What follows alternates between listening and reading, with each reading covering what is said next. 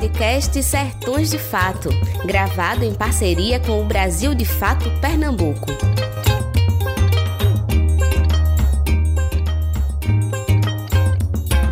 Olá, amigos, estamos iniciando mais um episódio do seu podcast Sertões de Fato. Eu sou Omar Babá Torres temos a companhia de Grazi. Olá, Grazi, tudo bem? Olá, Babá. Bom dia, boa tarde, boa noite para os nossos ouvintes. Hoje a gente teve uma semana bem, bem complicada, bem cheia de altos e baixos, expectativas em relação à divulgação do vídeo tão esperado da reunião ministerial, para, enfim, a gente saber se o que Moro trouxe à tona, de fato, de fato era verídica. E pelo que vimos, é verídico. É, Bolsonaro claramente fala de uma interferência na Polícia Federal, e se não conseguisse essa interferência na Polícia Federal do Rio de Janeiro, ele ia demitir muita gente, inclusive o próprio ministro, o Sérgio Moro. E aí a gente fica com a divulgação desse vídeo, tentando se equilibrar né, no, no, pessimismo da razão e no otimismo da vontade.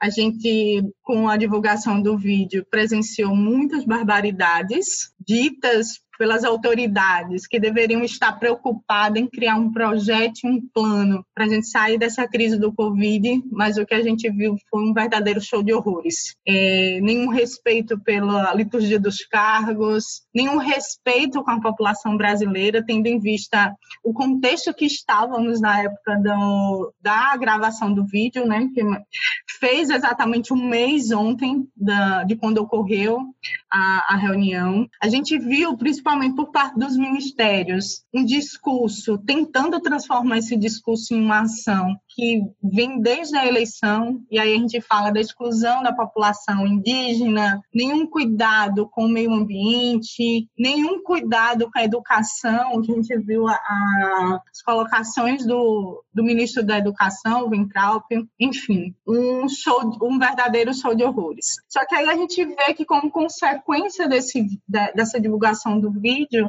a gente pode caminhar para dois caminhos. Um que eu acho mais difícil, e aí eu me coloco mais no pessimismo da razão, que é da gente dar continuidade ou implementar é, um projeto de impeachment Bolsonaro, que é, enfim, tirar essa contramão que a gente tem nesse momento tão, tão delicado das nossas vidas, um representante de Estado e governo como Bolsonaro. Mas esse não me parece que é o caso.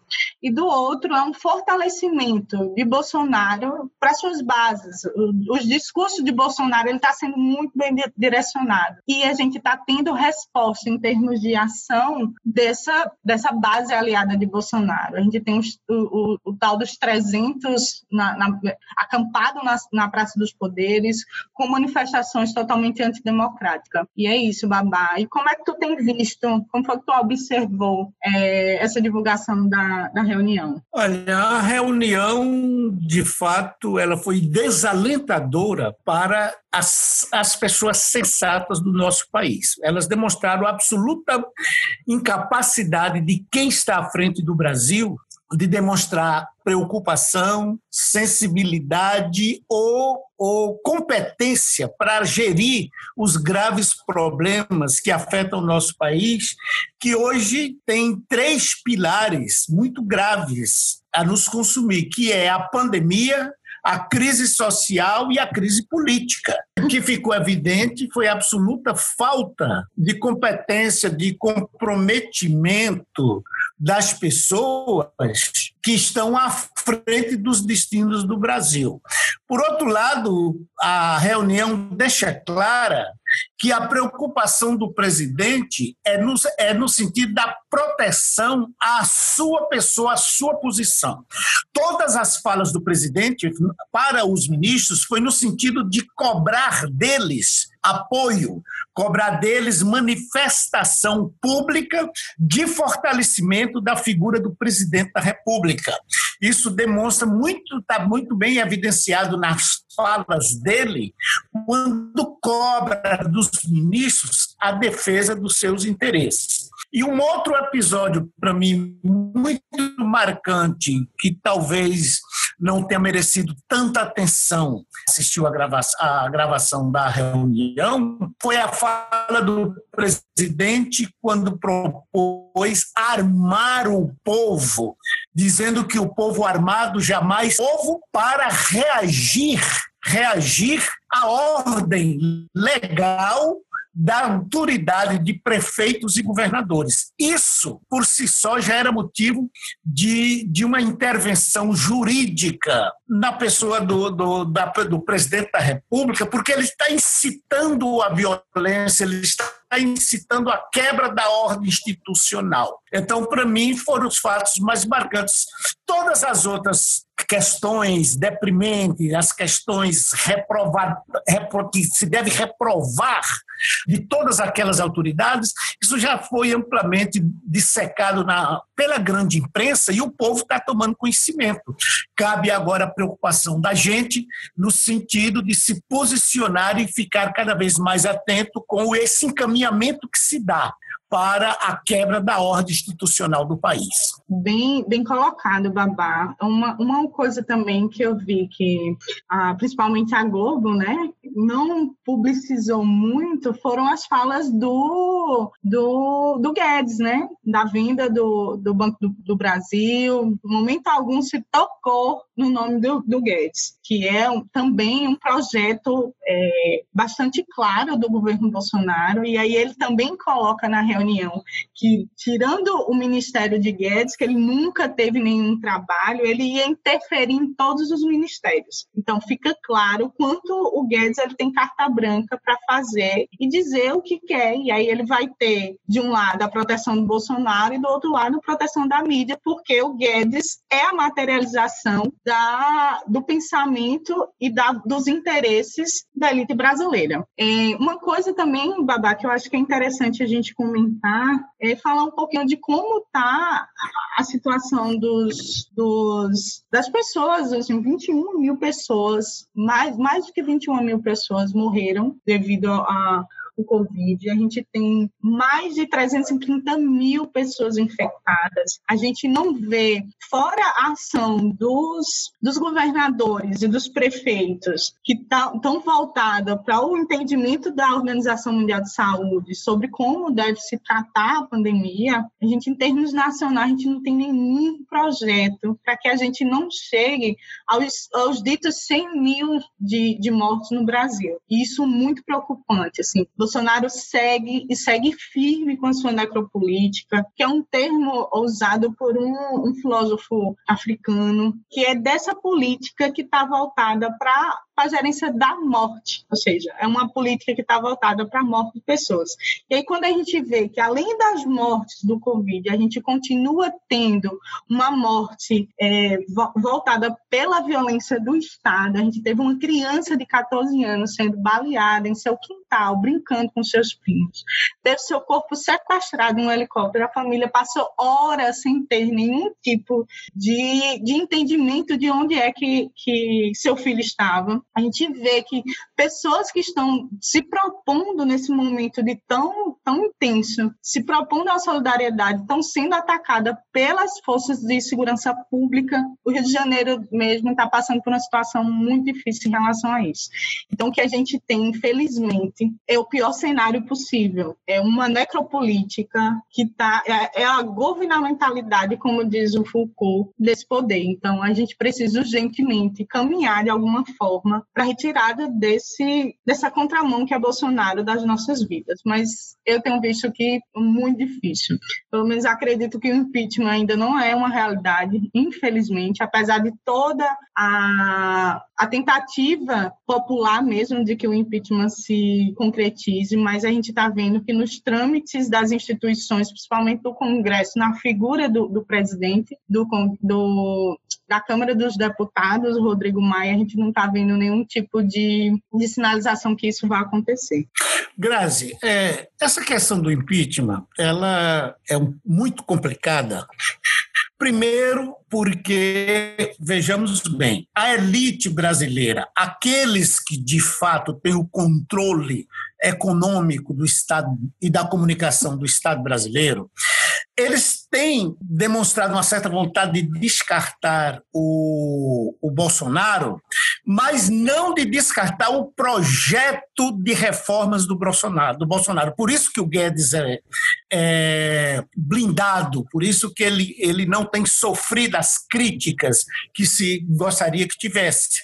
A elite brasileira, ela gostaria de ter essa reforma que beneficia os seus interesses e prejudica a população, e o Guedes é um, um instrumento para isso. O que tem quem tem que ser descartado é o Bolsonaro.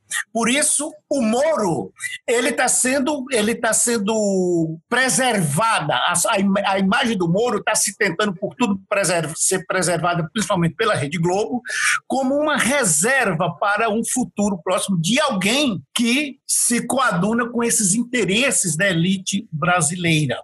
A verdade é essa. E, e o impeachment, ele tem, para mim, na minha visão, ele tem um, um, componente muito sério contra o seu desenvolvimento, que é a figura de quem vai substituir o Bolsonaro.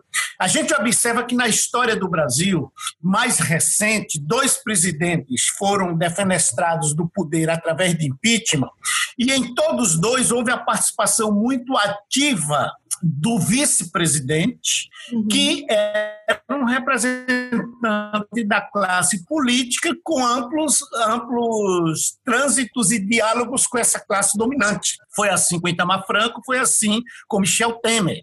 O vice do Bolsonaro, que é um general, ele não tem esse molejo, ele não tem esse trânsito, ele não significa essa pessoa de confiança dessa elite para fazer isso, porque é um general sem força dentro do Congresso, sem sustentação política. Então, não há por parte da elite uma certeza de que, tirando o Bolsonaro, quem que vai botar no lugar. E isso é o que tem feito com que esse processo e o povo, que poderia ser o grande detonador do processo indo para as ruas, não tenha consciência, não tenha mobilização e tenha dificuldade nesse momento de pandemia de poder sair às ruas para protestar. Então, o cenário é deveras preocupante por conta de todo esse conjunto de coisas. Agora, Grazi, a gente observa o seguinte, para tristeza de todo mundo, é que de tudo aquilo discutido na reunião, daqueles que, em tese, são os que dirigem, os que comandam, os que conduzem o nosso país, o que menos mereceu atenção deles foi exatamente aquilo que mais interessa à população, que é como controlar como sair dessa crise da pandemia, quando já atingimos mais de 21 mil mortos, quando temos mais de 320 mil pessoas contaminadas, quando a doença sai dos grandes centros urbanos e, e se alastra para os pequenos municípios, para as pequenas cidades brasileiras, isso aí nada ficou evidente de preocupação ou de qualquer ação dos que dirigem o Brasil. Ou seja, os interesses do povo brasileiro estão sendo relegados em absoluto pelo interesse econômico e político daqueles que estão à frente do nosso país. Vejamos a situação do estado de Pernambuco. Você tem notícias, por exemplo, aqui na nossa região Petrolina, em que pé que andam as coisas já? Os números de Petrolina que, que a gente sabe que hoje a, o, o o Covid, a, a, pandemia já chegou aos pequenos municípios. Antes estava restrita aos grandes.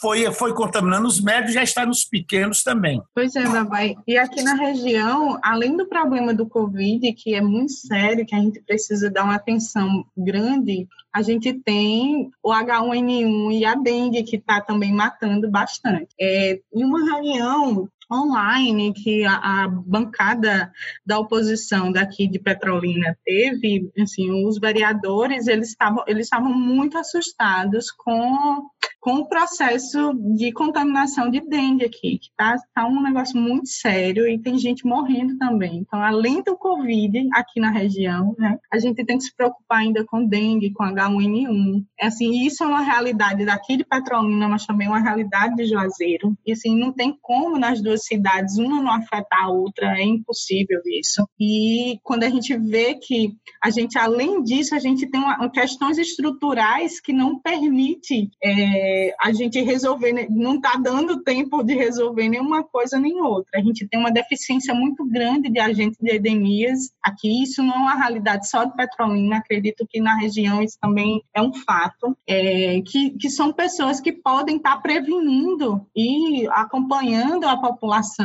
notificando a, aos poderes públicos essa atual situação da população daqui da região em relação à a, a, dengue e ao H1N1. Então, só complexifica mais ainda o, o, a situação nessa pandemia. Então, disso tudo que a gente percebe é um absoluto descomprometimento do poder central do Brasil, das autoridades maiores do Brasil, com os interesses e com a vida do povo brasileiro. As ações do governo não são no sentido de fortalecer, de preservar, de garantir a vida do povo brasileiro. A gente percebe que o governo não tem cumprido o seu papel institucional de apoio, apoio material, apoio financeiro, apoio moral, apoio político aos estados e aos municípios. E a gente vê pelo contrário, o presidente da República o tempo todo estimulando a quebra do isolamento social, que é o que tem garantido ainda com que muito mais milhões de milhares de brasileiros não tenham morrido. Se sabe que essa recomendação da Organização Mundial de Saúde tem sido um fator preponderante para o controle dos óbitos pelo, pelo Covid. E quem mais estimula a quebra do isolamento social, que é um, que é um instrumento extremamente eficiente no combate à, à, disseminação e à contaminação do Covid. Quem mais tem estimulado é o próprio presidente da República. E com isso, o que é que a gente percebe? A gente percebe que seguidores, a gente percebe que os seus admiradores, espremidos pela crise econômica que já vinha muito, de muito antes do Covid, houve um aprofundamento, mas a crise já vinha muito antes, a gente observa que as pessoas estimuladas por as constantes falas do presidente, estimuladas pelo por tudo isso que o presidente tem feito contra o isolamento social, estão indo para a rua, para as ruas, como nós vimos aqui em, Petrolina, vimos em Juazeiro, comerciantes de forma um tanto até desorganizada, atabalhoada, indo para as ruas defender a abertura do comércio, como se abrir o comércio fosse a solução para a superação da crise econômica. Abrir o comércio, quebrar esse, esse isolamento, significa expor muito mais a população aos riscos da contaminação, mas não há nenhuma garantia de que o povo nas ruas vai significar comprar, gastar e reaquecer a economia local. Mas o que a gente tem visto é exatamente isso. Você uhum. Viu, você viu que na sexta-feira, é, dia 22, em Petrolina, em Juazeiro, houve manifestações. E pode-se dizer que são manifestações de cunho vinculado ao leiro ter exibição de faixas dizendo que era contra o comunismo. Quer dizer, estão pedindo para abrir o comércio, mas de uma forma idiota, porque não existe outra palavra que não seja essa para dizer idiotice, eles estão se pronunciando contra o comunismo. O discurso desconexo, imbecil, idiota do próprio presidente da República. Hoje em dia, chamar alguém de comunista é mais ou menos como um desabafo de dizer eu lhe acho feio, então eu digo, não, você é comunista. Eu não gosto de você, você é comunista. De uma forma idiota. Então, ontem se viu né, faixa afora o comunismo nas manifestações. Então, isso é um, um, o resultado de um estímulo do presidente para essas manifestações contra um instrumento tão importante no controle da disseminação da doença no nosso país. Pois é, Babá, a gente já está caminhando aqui para o finalzinho né, do, do nosso bate-papo, mas assim, concordo com o que tu colocas e para mim é a continuidade desse projeto que está baseado na necropolítica. É, Bolsonaro, ele já disse abertamente há muito tempo que ele trabalha com a morte. O decreto que coloca o hidróxido de cloroquina como tratamento para o Covid, mesmo diante de toda a produção científica que, que coloca os riscos da utilização dessa medicação, mas ele tem por trás disso todos os interesses políticos e de alianças que ele fez. Então, ele insiste nisso,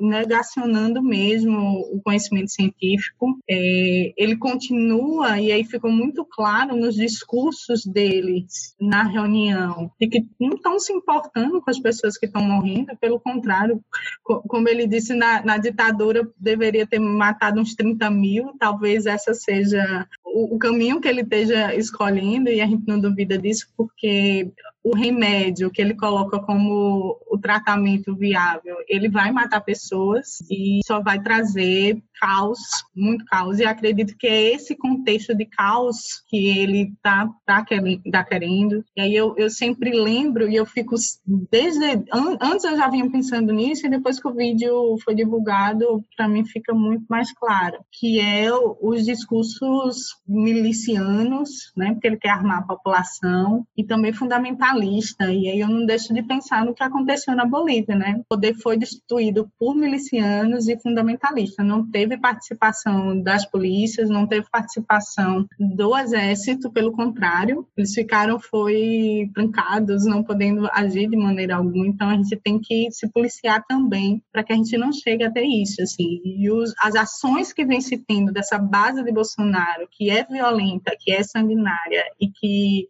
não está se preocupando com os outros, eles querem que os seus interesses e os seus desejos eles sejam colocados a qualquer custo. Então, a gente, eu acho que a gente não deve subestimar essas pessoas. Assim. Tem grupos armados e é, claramente, publicamente dito como armados, é, ocupando a Praça dos Três Poderes, fazendo saudações é, que beira ao nazismo. Enfim, eu acho que a, a situação ela é grave e que eu não consigo ver nenhuma saída democrática ainda para isso. Apesar dos esforços da, das mobiliza, mobilizações populares, aí a gente vê o pedido de impeachment que foi protocolado pelo pessoal, mas tem uma, uma participação popular muito grande acontecendo, mas essas ações da, da oposição, elas não têm sido suficientes para que a gente consiga, enfim, barrar esse projeto de sociedade que Bolsonaro e sua turma vem propondo para o nosso país desde as eleições e que vem avançando significativamente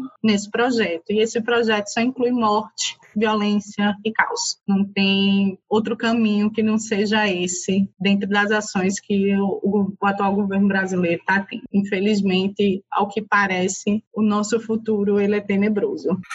Bem, Grazi, é, concluindo de tudo isso, o que a gente observa é que a gente tem um governo que se alimenta muito mais da morte do que da vida, que dá muito mais valor à morte do que à vida das pessoas.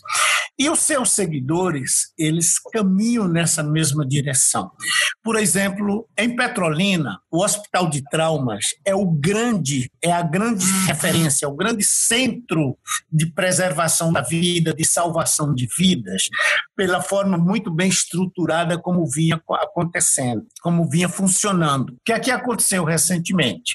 Bolsonaristas, pessoas ligadas ao governo, é, ascenderam a universidade, a direção da universidade, e através da direção da universidade interferiram no hospital universitário, desestruturando totalmente as equipes técnico-administrativas que ali o Hospital de Traumas, eh, o Hospital Universitário, melhor dizendo, antigo Hospital de Traumas, hoje sofre um desmonte e um, e um possível desvio dos seus objetivos por outro, para outros interesses, a ponto de que temos notícias de que há um ou dois dias atrás foi nomeado um coronel do Exército para a sua gerência administrativa.